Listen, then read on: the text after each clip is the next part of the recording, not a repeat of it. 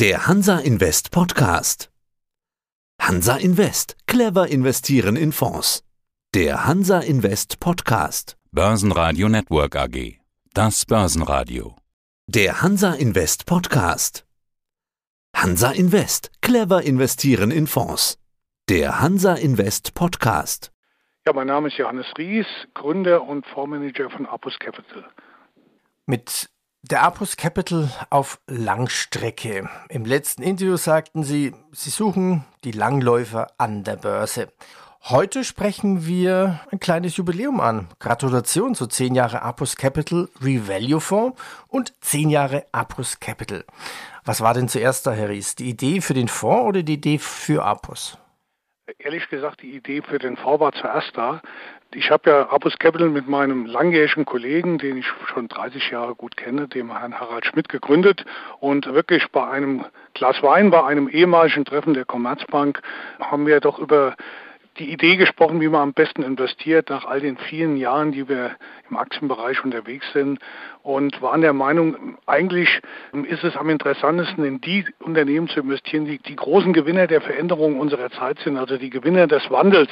Und diese Unternehmen oft zu kurzfristig nur gesehen werden von den Kollegen bei großen Anlagengesellschaften, die ein, zwei Jahre die Entwicklung dieser Unternehmen begleiten. Aber der Trend bei diesen Unternehmen doch so stark ist, wenn die richtig positioniert sind, von großen Marktveränderungen, von großen gesellschaftlichen Veränderungen zu profitieren, dass sich äh, diese Neubewertung, die dadurch ausgelöst wird bei den Aktien, oft über ein Jahrzehnt hinzieht. Und ähm, da wir all diese Unternehmen im Laufe unserer Karriere immer wieder getroffen haben und gesehen haben, dass die Entwicklung so ist, waren wir eigentlich der Meinung, wir müssen nochmal so investieren, äh, wie wir das vor dem Hintergrund für richtig halten. Jetzt haben wir 2021, die Gründungsidee 2011. Was waren denn damals die, die Gewinne des Wandels damals 2011? Wie war denn da die Lage? Ja, 2011 gab es sicher ein, zwei Namen, die man besonders hervorheben kann. Das war einmal natürlich die Firma Apple, die ja 2007 mit dem iPhone herausgekommen war und eigentlich auch vorher schon als Steve Jobs in das Unternehmen wieder reinkam, was ich erinnere, damals als Pleitekandidat gehandelt wurde und dann durch die Idee von Steve Jobs mit mobilen Geräten ja ein neues Marktsegment eigentlich mitbegründet hat und das Thema Daten in die, in die mobile Welt geführt hat und natürlich mit dem iPhone eine neue Produktkategorie geschaffen hat, die für uns heute heute ja für viele lebenswichtig ist, die, wo wir uns das Leben ohne die gar nicht mehr vorstellen könnten. Und für Harald Schmidt und mich zum Beispiel war so ein Unternehmen die SAP gewesen, die ich ja schon sehr lange als Analyst und Fondsmanager begleitet habe, die ja die Idee der Standardsoftware für Unternehmen quasi selbst entwickelt hat, dass man nicht für jedes Unternehmen die Software neu schreiben muss, sondern die Software quasi ja, ja oft viele Gemeinsamkeiten hat, die in jedem Unternehmen wieder vorkommen, dass man also nicht den Anzug immer wieder ja, einzeln anpasst, sondern von der Stange nehmen kann und nur die Arme und die Beine ein bisschen länger oder kürzer machen muss, um ja, die passende Lösung zu haben. Und mit der Idee ist ja die SAP die ganzen 90er Jahre stark gewachsen und danach eigentlich auch noch. Und das Unternehmen, gerade in den 90er Jahren, hat eine, an der Börse eine starke Neubewertung erfahren. Die Aktie hat sich verhundertfacht in den 90er Jahren. Und viele haben diesen Weg nur ein, zwei Jahre begleitet und haben gesagt, so jetzt ist gut, jetzt ist der Kurs stark gestiegen, wir steigen wieder aus. Und das war immer zu früh und falsch. Und das war so ein bisschen unsere Erfahrung. Da haben wir noch viele andere Unternehmen gesehen. Und das war die Idee für Abus Capital und insbesondere für den Revalue Fonds. Also SAP war da drin, Apple drin. Wie lang ist denn eine Aktie im Fonds im Durchschnitt bei Ihnen drin? Also erstmal, Apple ist bei uns nicht drin, weil wir nur in Europa investieren, aber Apple war so ein Anstoß für die Idee. Okay. Aber wir bleiben sehr lange drin.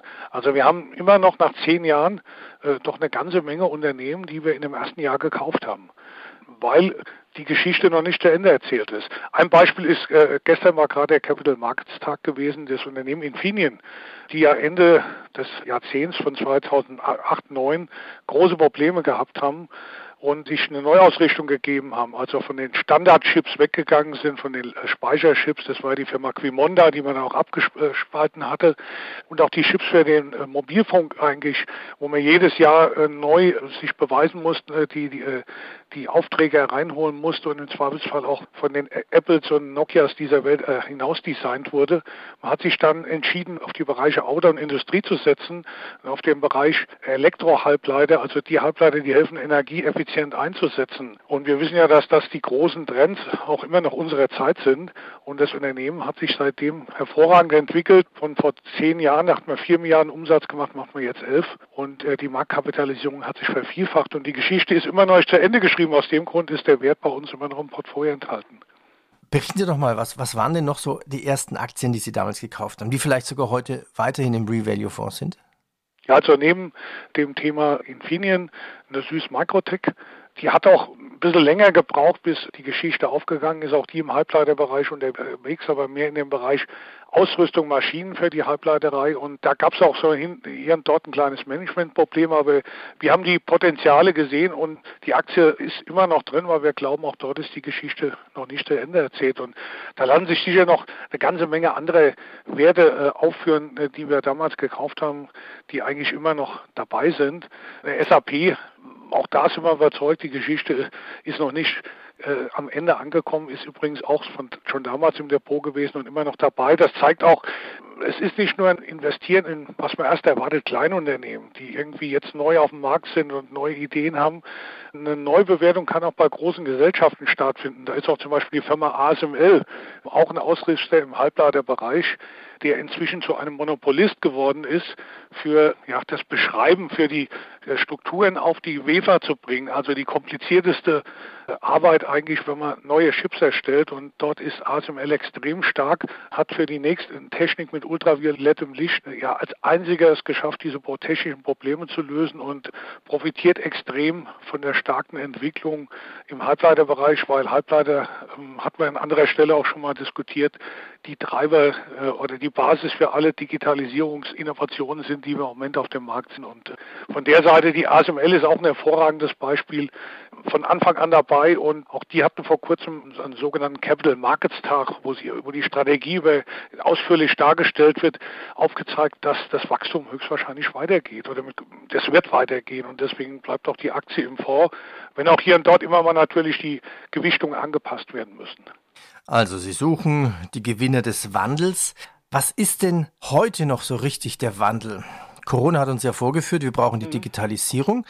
Was ist denn heute der Wandel und was sind heute die Gewinner des Wandels? Genau. Das Thema Digitalisierung, vollkommen richtig, da gab es durch Corona einen Riesenschub und der wird bleiben. Die Veränderungen, die dadurch eingeleitet wurden, das Thema nicht nur Homeoffice, was uns sicher weiter begleiten wird, aber ähm, vieles in die Cloud zu stellen, weil es von überall abrufbar ist. Das Thema Internet der Dinge, Einsatz von künstlicher Intelligenz und, und, und. Diese Dinge werden uns in Zukunft begleiten. Ähm, aber natürlich auch andere große Trends sind weiter virulent. Äh, das Thema Klimawandel und was können wir alles tun, um unsere Welt quasi besser zu machen, weitergefasst unter dem Stichwort ESG ist sicher auch ein großer Trend. Das Thema alternde Gesellschaft und Gesundheitsvorsorge ist sicher auch ein Thema, letzteres, was durch Corona nochmal deutlich beschleunigt wurde. Das sind alles Trends. Urbanisierung, die weiter äh, um uns bleiben werden und für die Unternehmen, die richtig positioniert sind, die richtigen Produkte haben, auch teilweise die richtigen Vertriebswege dazu, neue Services anbieten, die dürften davon auch über einen längeren Zeitraum profitieren.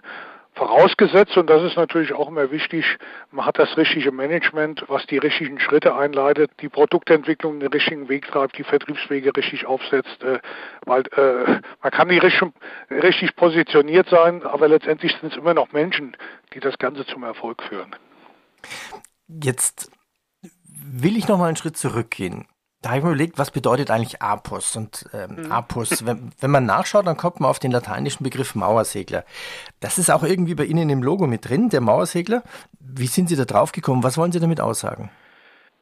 Draufgekommen äh, sind wir natürlich, wenn man so eine Gesellschaft gründet, dann sucht man auch irgendein Logo und einen, einen, passenden Namen hauptsächlich. Und es war damals wirklich Diskussion in Familienkreise, da gab es re regelrechte Brainstorm-Sitzungen äh, bei Familienfeiern. Wie kann man das Unternehmen nennen? Wir wollten eigentlich unseren langfristigen Investmentansatz auch im Namen wiedergespiegelt haben. Das soll da nicht irgendein Kunstname sein und auch keine Abkürzung. Und mein Kollege, der Herr Schmidt, der hat einen Nachbar, der ist Vogelkundler und dessen Lieblingstier ist der Mauersegler. Und der Herr Schmidt hat mir dann berichtet über die Eigenschaften des Mauerseglers, dass der, wenn er das Nest verlässt, ein, zwei Jahre permanent in der, in der Luft ist und auch enorme Flugleistungen aufweist. Also der Vogel, der fliegt auch mal in der Stunde drei, vier, 500 Kilometer und legt in seinem Leben mehrere hunderttausend Kilometer in der Luft zurück. Das als relativ kleines Tier. Von der Seite waren wir sofort begeistert, dass eigentlich der Mauersegler genau diese Eigenschaften widerspiegelt, wie wir investieren wollen, dass man sehr langfristig unterwegs ist. Und dann haben wir noch zufällig festgestellt, Apus hat auch noch eine zweite Bedeutung. Es gibt nämlich auch noch ein Sternzeichen mit dem Namen Apus. Lustigerweise hat es auch was mit Vögeln zu tun. Es ist nämlich das Sternzeichen Paradiesvogel. Und den Paradiesvogel, den kann man eigentlich von der Erde nur sehr schlecht erkennen, weil die Sonnen die Sterne dort sehr weit weg von unserer Erde sind. Aber die Himmelsforscher sagen, die Sonnen in dem Sternzeichen Apus sind fünf bis zehnmal heller als die Sonne in unserem Sonnensystem. Also mit anderen Worten, Apus äh, tut auch noch so die zweite Eigenschaft von uns, dass wir versuchen, Dinge rechtzeitig und früh zu erkennen, widerspiegeln. Wir sehen, da ist mehr dahinter. Also mit anderen Worten, man kann die Sonnen schlecht zu erkennen, aber eigentlich sind sie viel, viel heller. Und von der Seite war das natürlich mit dem Namen Apus hervorragend äh, passend zu unserer Idee zu investieren und so ist das entstanden, so ist auch das Logo entstanden. Deswegen ist neben dem Vogel es sind auch noch die Sterne zu sehen. Ah, okay. Das erklärt es dann, ja, das stimmt. Dann kann man ja auch auf die, auf die Phasen einer Firma übergehen, in denen Sie am liebsten investieren. Sie sagt mir, da gibt es drei Phasen einer Firma, wo Sie investieren müssten. Was sind das für Phasen? Ich hatte ja schon gesagt, neue Ideen, neue Märkte und da gibt es natürlich auch immer noch Risiken. Ähm, man kann aus heutiger Sicht glauben, ein Unternehmen ist gut aufgestellt, die Produkte passen, aber es gibt auch immer noch Wettbewerber, Märkte entwickeln sich anders und wie gesagt, das Management ist letztendlich auch entscheidend, da können auch Fehler gemacht werden und wir als Investoren schauen natürlich immer noch von außen drauf, wir können auch von innen nicht alles sehen, was da wirklich passiert und aus dem Grunde mit Blick auf das Risiko, was immer noch mit Investitionen verbunden ist, fangen wir immer mit einem relativ kleinen Gewicht an. Also wir investieren selten mehr als ein Prozent, in der Regel ein halbes Prozent im Revalue-Fonds, um einfach zu sehen, ob das Unternehmen unsere Erwartungen erfüllt, ob die Märkte sich in die richtige Richtung entwickeln. Und nur wenn das der Fall ist, nach dieser sogenannten Aussaatphase, gehen wir dann in die, in die sogenannte Wachstumsphase über, in der wir dann entsprechend auch unsere Gewichte erhöhen, die dann auch in die Richtung drei, vier Prozent gehen können. Und äh, die Erntephase ist dann quasi der dritte Schritt, wenn nach vielen, vielen Jahren wir glauben, jetzt ist wirklich weitgehend die Geschichte erzählt. Jetzt ist sehr viel in der Bewertung drin. Wir sehen auch keine größeren ja, Zusatzentwicklungen noch, die nochmal den Kurs deutlich nach oben bringen können. Dann tun wir in äh, kleineren Schritten auch sukzessive aus so einem Wert mal herausgehen. Herr Ries, welche Kennzahl muss eine Firma eigentlich erfüllen, damit sie in den Fonds aufgenommen wird? Also wie gehen Sie da vor, damit Sie sagen, okay, ja, die kommt rein, die Aktie? In der Regel ist das ein längerer Prozess. Wir sind ja fundamental orientierte Investoren. Wir haben alle im Aktienbereich auf der fundamentalen Aktienseite gearbeitet. Mit anderen Worten, wir waren immer sehr nah an den Unternehmen dran, haben die Unternehmen besucht, haben mit ihnen regelmäßig Kontakt gepflegt und äh, damit auch versucht, die Unternehmen zu verstehen, zu verstehen, wie die Wertschöpfung in den Unternehmen funktioniert und auch die Branche zu verstehen, weil man natürlich auch nicht nur ein Unternehmen aus den Branchen sich angesehen hat und über viele Jahre dann auch ein Gefühl bekommen hat oder auch einen Einblick in die Branche, um zu verstehen, wo sich große Dinge, große Trends entwickeln und wo man investieren muss. Und aus dem Grunde machten wir auch über unser gesamtes Team von sechs Personen gesehen, über 500 Unternehmensmeetings pro Jahr, wo wir den Unternehmen doch sehr genau vom Zahn fühlen und auch mit anderen Kollegen und in unserem Netzwerk uns auch weiter darüber abstimmen. Und nur wenn der Prozess dazu führt, dass wir überzeugt sind, das ist ein Gewinner des Wandels, dann tun wir oft nach vielen Meetings und äh, wenn wir auch Unternehmen oft schon jahrelang kennen, wo wir immer den Stein anheben und wieder zurücklegen und sagen, das ist noch kein Kandidat, dann machen wir das erste Investment. Total spannend. Also 500 Meetings pro Jahr, das halte ich, das ist viel, wenn man sich überlegt, ja Montag bis Freitag, das sind ja mehrere am Tag dann. Ist so der Regel. Ne? Wie gesagt, natürlich auf äh, sechs Schulen verteilt. Und dann gibt es natürlich auch sehr viel Konferenzen. Im Moment finden die größtenteils online statt, äh, sonst halt irgendwo Veranstaltungen in einem Hotel oder in einer größeren Halle. Muss auch durchaus mal sieben, acht oder zehn Meetings an einem Tag machen. Und da läppert sich dann über die ganze Zeit schon relativ viel zusammen. Wir sind ja auch in der Regel bei den Quartalsunternehmens Calls, wo die, die Gesellschaften einladen und ihre Entwicklung im abgelaufenen Quartal berichten und ihren Ausblick anpassen und nochmal darstellen, sind wir dabei. Genauso auch, wenn Unternehmen eine größere Veranstaltung, sogenannten Capital Markets Tag, einmal oder äh, alle zwei, drei Jahre macht, wo die Strategie nochmal ausführlich dargestellt wird, auch mal eine größere Anzahl der Mitarbeiter, auch die Manager der zweiten Reihe präsentieren und ihre Teilbereiche vorstellen. Das schauen wir uns alles an, um das Bild möglichst rund zu bekommen und ein tiefes Verständnis für das, das Unternehmen, aber auch für die Märkte und die Branchen, in denen die Unternehmen tätig sind, zu erhalten. Ich habe natürlich hier auch bei Hanse Invest mal das Factsheet gezogen. Gehen wir doch mal ein paar Wertpapiere durch. Beispiele machen Sie mal sinnvoll. Warum haben Sie diese Aktie gekauft und sich dafür entschieden. Und wenn ich die Gewichtung anschaue mit 7,28 Prozent zum Beispiel, ist ja schon anscheinend die große Erntephase gekommen. Valneva, warum haben Sie Valneva drin? Valneva ist aus dem Gesundheitsbereich. Abus hat ja zwei Schwerpunkte, so ein bisschen auch historisch bedingt von dem Hintergrund unserer Mitarbeiter. Wir sind ja inzwischen sechs Mitarbeiter und haben auch zwei Kollegen, die aus dem Gesundheitsbereich kommen, auch dort in der Forschung äh, und in der, der Marktforschung, auch in der, in, in der Auswertung von klinischen Daten bei der Zulassung von Medikamenten gearbeitet haben. Und Valneva ist ein Hersteller von Impfstoffen passt natürlich so ein bisschen jetzt in die Landschaft, aber wir haben nicht Valneva mal gekauft wegen Covid, wir haben die schon viel, viel länger im Depot. Und äh, Valneva ist ein Hersteller von Impfstoffen gegen tropische Krankheiten, also insbesondere Reiseimpfstoffen, äh, aber unser Hauptbeweggrund, warum wir die Aktie gekauft haben, ist ein Impfstoff gegen Borreliose. Und äh, wir wissen ja, das ist eine sehr unangenehme Geschichte, wenn sie von einer Zecke gebissen werden und diese Borreliose dann mit sehr unspezifischen Symptomen doch äh, sehr lange sie begleiten kann und auch größere gesundheitliche Probleme auslösen kann. Es gibt keinen Impfstoff bisher dagegen und der einzige, der schon relativ weit entwickelt war, ist und in zwei, drei Jahren dann vielleicht auf den Markt kommt, ist von Valneva. Und Valneva hat dann auch in der Covid-Zeit auch einen eigenen Impfstoff entwickelt, der auf, als, als einziger auf klassischer Basis passiert, also wie man früher Impfstoffe immer hergestellt hat, auf Basis von abgestorbenen oder abgetöteten Viren und ist damit auch eine Alternative für all diese Impfverweigerer, die den neuen Impfstoffen nicht trauen. Und aus dem Grunde sind wir in der Valneva drin, aber da ist sicher, wie Sie sagen, schon einiges im Kurs, deswegen haben wir auch hier und dort schon mal was verkauft. Äh, das Gewicht ist inzwischen auch etwas niedriger, als es da noch im Factsheet ausgewiesen ist.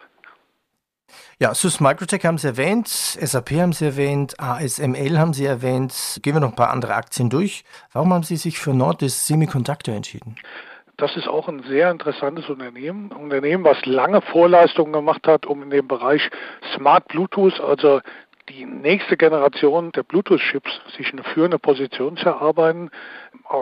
Smart Bluetooth ermöglicht schnellere Übertragung bei weniger Stromverbrauch und da hat das Unternehmen fast 50 Prozent Marktanteil. Und äh, das Thema gerade Internet der Dinge, wo es ja darum geht, geht die Dinge, die ja oft irgendwo in der Peripherie sind und keinen großen Stromzufuhr haben, mit wenig Stromverbrauch mit der Batterie, die zehn Jahre hält, ja, ansteuern zu können und Daten ein- und auslesen zu können. Das ist die Basis von dem Erfolg von Nordic Semiconductor. Und auch dort wissen wir ja, das Internet der Dinge steht erst am Anfang. Deswegen ist das für uns eine Interesse, sehr, sehr spannende Geschichte, die auch noch so ein paar Zusatzdinge hat, weil die auch noch ein paar weitere Produkte in der Pipeline haben. Dann nennen wir noch ein paar Namen. Technotrans ist zum Beispiel dabei, dann mhm. Store Electronic Systems. Aber nicht nur Technikwerte. Warum haben Sie sich für Wall Street Online entschieden? Ähm, natürlich ist es ein bisschen aus unserem, unserem Bereich. Wir kennen auch teilweise die handelnden Personen, weil die auch im Online-Vorgeschäft tätig sind. Und wir glauben, dass die auf einem guten Weg sind, äh, sich als ja, neuer Online-Broker zu positionieren und dabei noch den großen Vorteil haben, man hat ja noch diese ganzen äh, Webseiten äh, zu Arriva, Wall Street Online, wo man im Prinzip noch eine Zusatzeinnahme hat durch sehr lukrative äh, Werbeeinnahmen und damit auch die Expansion, die man in dem Online-Brokerage jetzt vornimmt, sehr gut äh, finanzieren kann. Und wir glauben, dass da sehr gute Leute am, am Werk sind und die Zahlen geben auch dem eindeutig bisher recht. Und wir kennen uns ja ein bisschen in dem Geschäft aus. Ne? Aus ja. dem Grunde sind wir bei Broadstreet Online investiert. Okay, vor allem in Manager. Also, der Mauersegler ist lang in der Luft, über ein Jahr, sagten Sie, mhm. nachdem er aus dem Nest fliegt. Sie investieren in Personen. Wie viele Aktien haben Sie jetzt in Ihrem Fonds eigentlich gesamt drin? Wie gehen Sie mit der Liquidität momentan um? Wir haben ungefähr 50 Werte im Fonds. Das ist auch relativ stabil. Die größere Anzahl ist natürlich in den äh, jungen, also in den neuen Investments, wo wir dieses halben Prozent haben, die besonders sich gut entwickeln oder die, wo wir überzeugt sind, die in der Wachstumsphase sind, die sind vielleicht von der Anzahl geringer, aber vom Gewicht höher. Liquidität haben wir im Moment um, um die 15 Prozent. Mit Blick auf das etwas unsichere Marktumfeld haben wir doch die Liquidität die letzten Monate deutlich nach oben gefahren. Und was haben Sie in den letzten zehn Jahren für eine Performance erreicht? Ja, die Performance ist ziemlich gut, kann ja jeder auch im, im Factsheet nachlesen. Also wir haben mit 50 begonnen und der Kurs steht jetzt gut bei 200 nach zehn Jahren. Das alles nach Kosten, mit anderen Worten. Irgendwie scheint dieser Ansatz zu funktionieren, dass die Neubewertung doch die Kurse deutlich treiben kann. Wir investieren ja prinzipiell auch, sagen wir immer, in Unternehmen, die die nächsten paar Jahre sich verdoppeln könnten. Ne? Und weil so eine Neubewertung macht nur dann Sinn, äh, oder zu investieren, wenn das auch möglich ist. Ne? Und ähm, man sieht, der Ansatz, wenn man längerfristig ihn betrachtet, mit allen Schwankungen, die zwischendrin einmal auftreten können, funktioniert. Und wir sind überzeugt, dass er auch in Zukunft funktionieren wird. Herr Ries, dann sage ich herzlichen Dank. Möge der Apus Mauersegler noch lange und weit und hoch fliegen. Danke Ihnen. Das hoffen wir auch. Danke. Das war der Hansa Invest Podcast. Clever investieren in Fonds. Der Börsenpodcast. Börsenradio Network AG. Ja, und jetzt kommt pflichtgemäß natürlich noch der Disclaimer. Ja, bei diesem Interview handelt es sich um eine Kundeninformation im Sinne des Wertpapierhandelsgesetzes. Die Kundeninformation richtet sich an natürliche und juristische Personen mit gewöhnlichem Aufenthalt bzw. Sitz in Deutschland, wird ausschließlich zu Informationszwecken eingesetzt. Diese Kundeninformation kann eine individuelle Anlage und anlagegerechte Beratung nicht ersetzen und begründet weder einen Vertrag noch irgendwie andersweitige Verpflichtungen oder stellt eine irgendwie geartete Vertragsangebot dar. Ferner stellen die Inhalte weder eine Anlageberatung, eine individuelle Anlageempfehlung, eine Einladung zur Zeichnung von Wertpapieren oder eine Willenserklärung oder Aufforderung zum Vertragsabschluss über ein Geschäft in Finanzinstrumenten dar. Auch wurde sie mit der Absicht verfasst, einen rechtlichen oder steuerlichen Rat zu geben. Die steuerliche Behandlung von Transaktionen ist von den persönlichen Verhältnissen des jeweiligen Kunden abhängig und eventuell künftigen Änderungen unterworfen. Die individuellen Verhältnisse des Empfängers unter anderem die wirtschaftliche und finanzielle Situation wurden im Rahmen der Erstellung der Kundeninformation nicht berücksichtigt. Eine Anlage in erwähnte Finanzinstrumente, Anlagestrategien, Finanzdienstleistungen beinhaltet gewisse produktspezifische Risiken, zum Beispiel Markt- und Branchenrisiken, das Währungsausfall, Liquidität, Zins- und Bonitätsrisiko und ist nicht für alle Anleger geeignet. Daher sollten mögliche Interessenten eine Investitionsentscheidung erst nach einem ausführlichen Anlageberatungsgespräch durch einen registrierten Anlagenberater und nach Konsultation aller zur Verfügung stehenden Informationsquellen treffen. Zur weiteren Information finden Sie, die finden Sie in wesentlichen Anlegerinformationen und in Wertpapierprospekt. Wertentwicklung in der Vergangenheit sind kein zuverlässiger Indikator für zukünftige Wertentwicklung. Empfehlungen und Prognosen stellen unverbindliche Werturteile über zukünftiges Geschehen dar. Sie können sich daher bezüglich der zukünftigen Entwicklung eines Produkts als unzutreffend erweisen. Die aufgeführten Informationen beziehen sich ausschließlich auf den Zeitpunkt der Erstellung dieser Kundeninformation. Eine Garantie für die Aktualität und bestehende Richtigkeit kann nicht übernommen werden. Der vorstehende Inhalt gibt ausschließlich die Meinung des Verfassers oder der, der Gesprächspartner wieder. Eine Änderung dieser Meinung ist jederzeit möglich, ohne dass es publiziert wird. Die vorliegende Kundeninformation ist urheberisch geschützt. Jede Vervielfältigung, die gewerbliche Verwendung sind nicht gestattet.